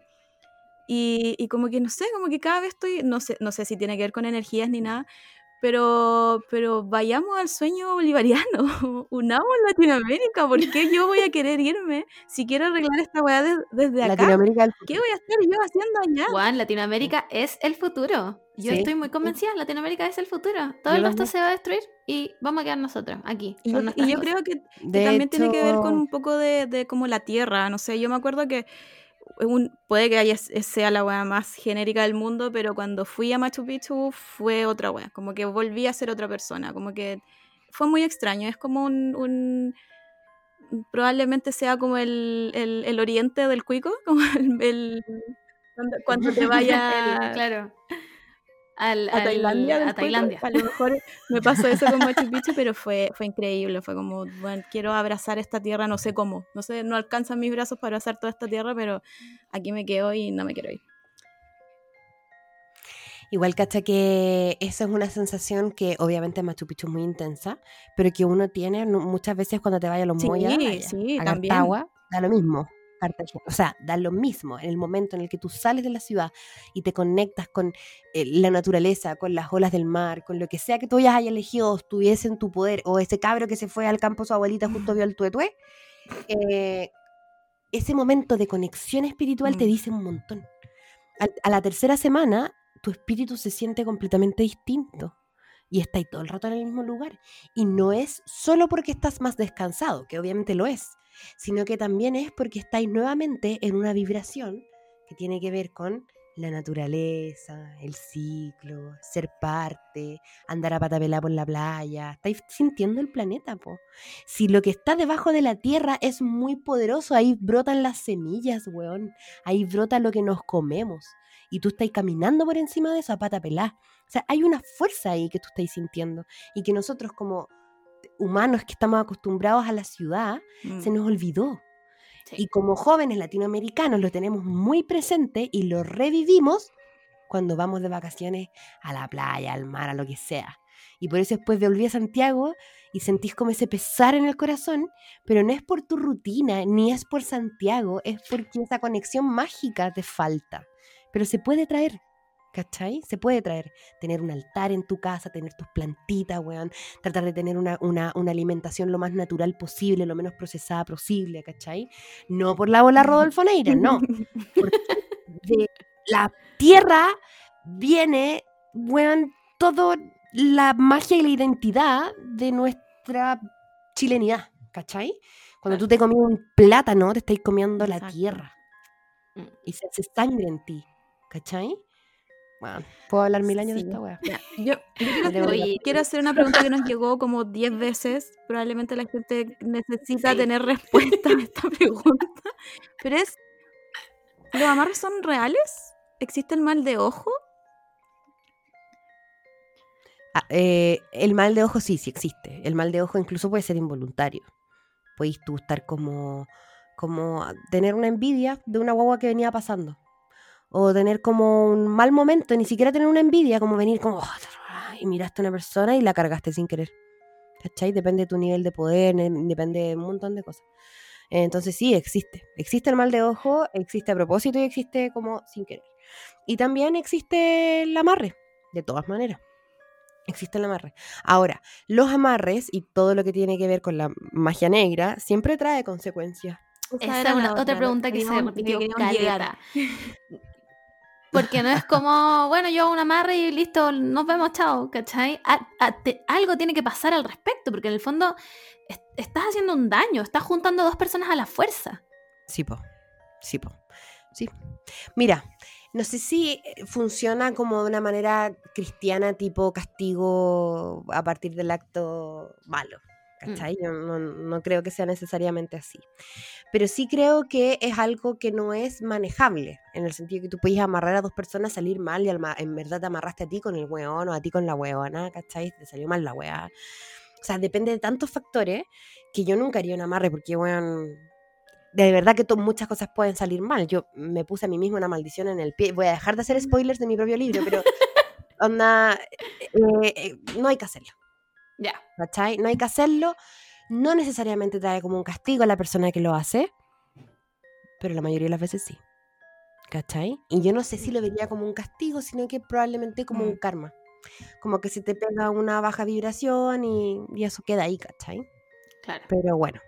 Sí, yo no recomendaría hacer un amarre simplemente porque los amarres están basados en el miedo de que esa persona no te ame y no poder conquistarlo por la buena onda Mm. eh, o conquistarla por la buena onda y por lo tanto es muy dañino, pero te daña a ti, normalmente no daña al otro, ¿cachai? Claro. Pasa igual, pasa igual que hay un weón que está así brigio, le dieron agüita de potito, el weón Mm. nunca más pudo levantarse, tuvo disfunción eréctil toda su vida, cuestiones así, pasan. Pero, eh, nada, pues y por eso uno tiene que tener una bruja amiga, Claro. ¿Cachai? Exactamente. que te mire y te Oye. diga, uy, tú te encargado. Claro, como, mm, tenía una weá aquí en el hombro. Oye, así caché yo que tenía una maldición en el pie. Concha su madre, pero easy. Metiste la pata agua bendita, así como. No, yo creo que no tiene mucho caso, tengo que aceptar mi maldición nomás. Yo creo que es Oh. inquebrantable, sí. Oye, otra weá que nos preguntaron, Caleta. Rituales para la noche de San Juan.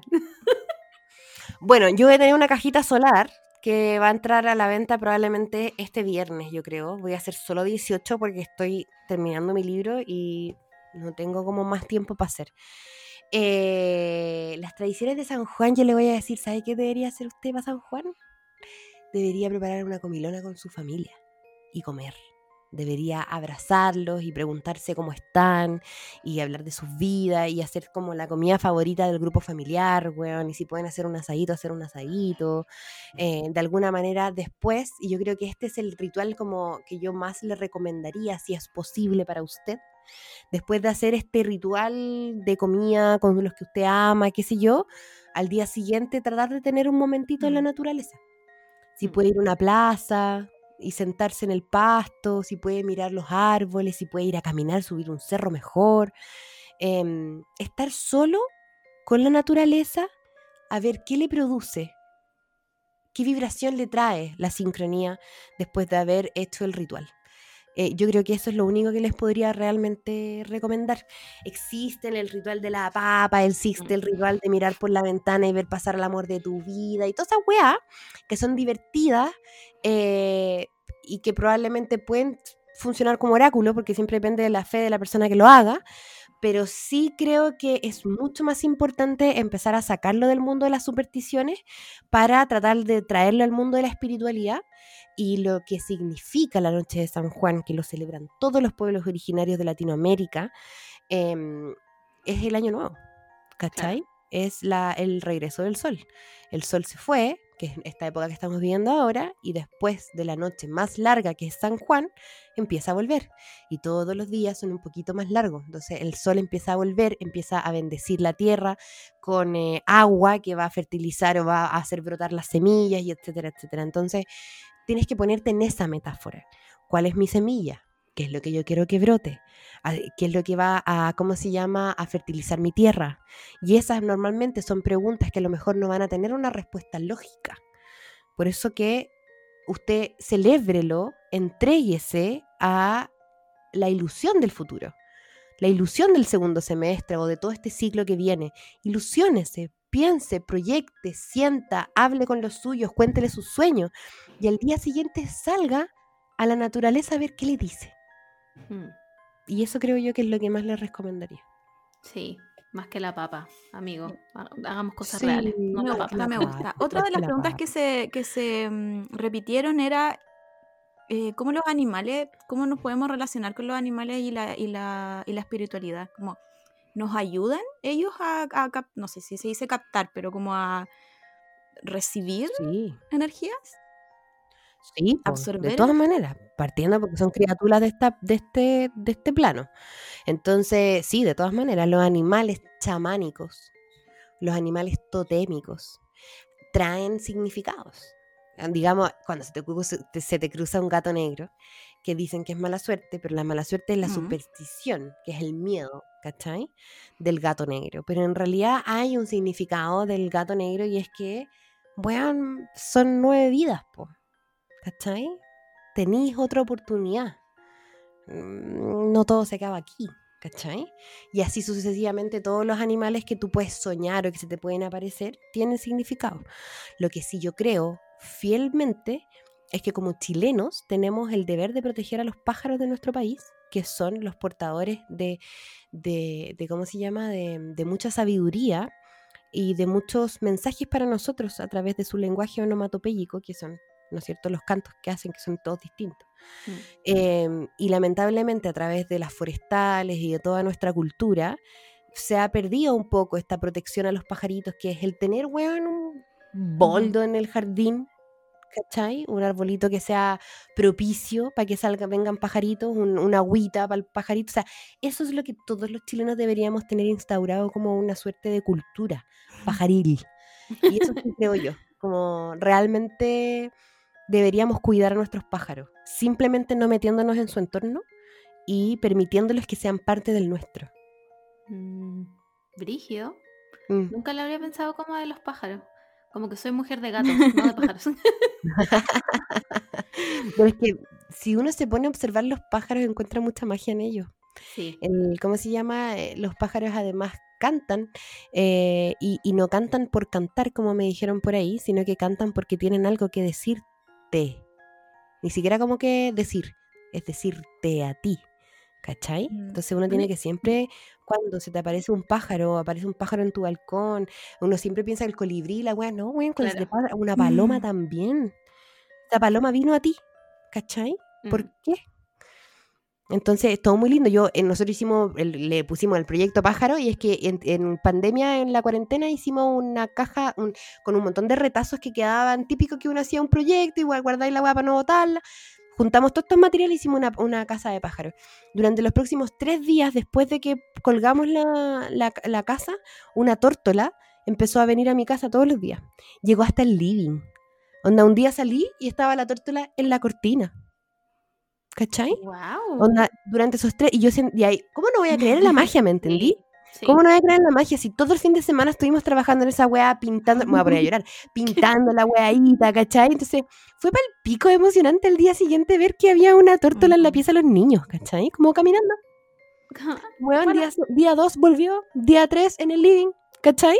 Entonces, como que, obvio que existe la magia, obvio que existe, y obvio que Obvio existe la conexión. con Yo yo me acuerdo una vez, hace sí. mucho tiempo, eh, mi psicólogo me pidió como una lista de cosas que me gustan de la vida. Y lo que más recuerdo es mañana, luz solar, eh, pajaritos y café. Eso lo tengo hasta, hasta el día de hoy, como que trato de tomarme mi primer café escuchando pajaritos. Y ahora que me, que me decís como, bueno, es como, no sé, ant- antes lo como que lo atribuía a algo muy como me- medio hippie, pero quizá ahora es otra cosa, es como de verdad estar como conectada al- a las cosas. Sí. 10 de 10 lo es. Los pájaros, o sea, tenemos que recobrar la sabiduría de entender el vuelo del pájaro. Existe. ¿Cachai? ¿Y dónde existe? En Guau. el pueblo mapuche. Ellos saben. Ellos no se han po. Sí. po. Bueno, cabras, me voy a acostar. Ya, sí, ¿Quieren- eso. Les saco una cartita al podcast. Mira, Dale. Les voy a sacar un consejo. Concha su madre ya. Voten ¿Ya? todo. A ver. Bueno, mientras tanto decir que, pero creo que en junio tengo todo ocupado de tarot. No sé si me queda agenda, pero pueden revisar en inana.cl. Tu tiendita, pues obvio. tiendita, sí. Buena, tu libro. Vaya a sacar un libro. Qué weá. Y si lo viste todo. Todito. Cambié de camino completamente. Bueno, ahora también me pueden escuchar en ADN. Voy a ir a hablar de otra wea así. Sí, ¿En pero de panelista en el programa de sí, de, de, mm, de la Sandra Ceballos con el Aldo Escapacase. Pero voy a ir a hablar de cultura pop. Igual yo les dije, pero déjenme hablar de magia, así es que yo ya. Pero un ratito, un Un ratito. ratito. Llámenme para San Juan. Oye, ¿y tú? ¿Qué tan dispuesta estás a que te llamemos para un especial de Game of Thrones?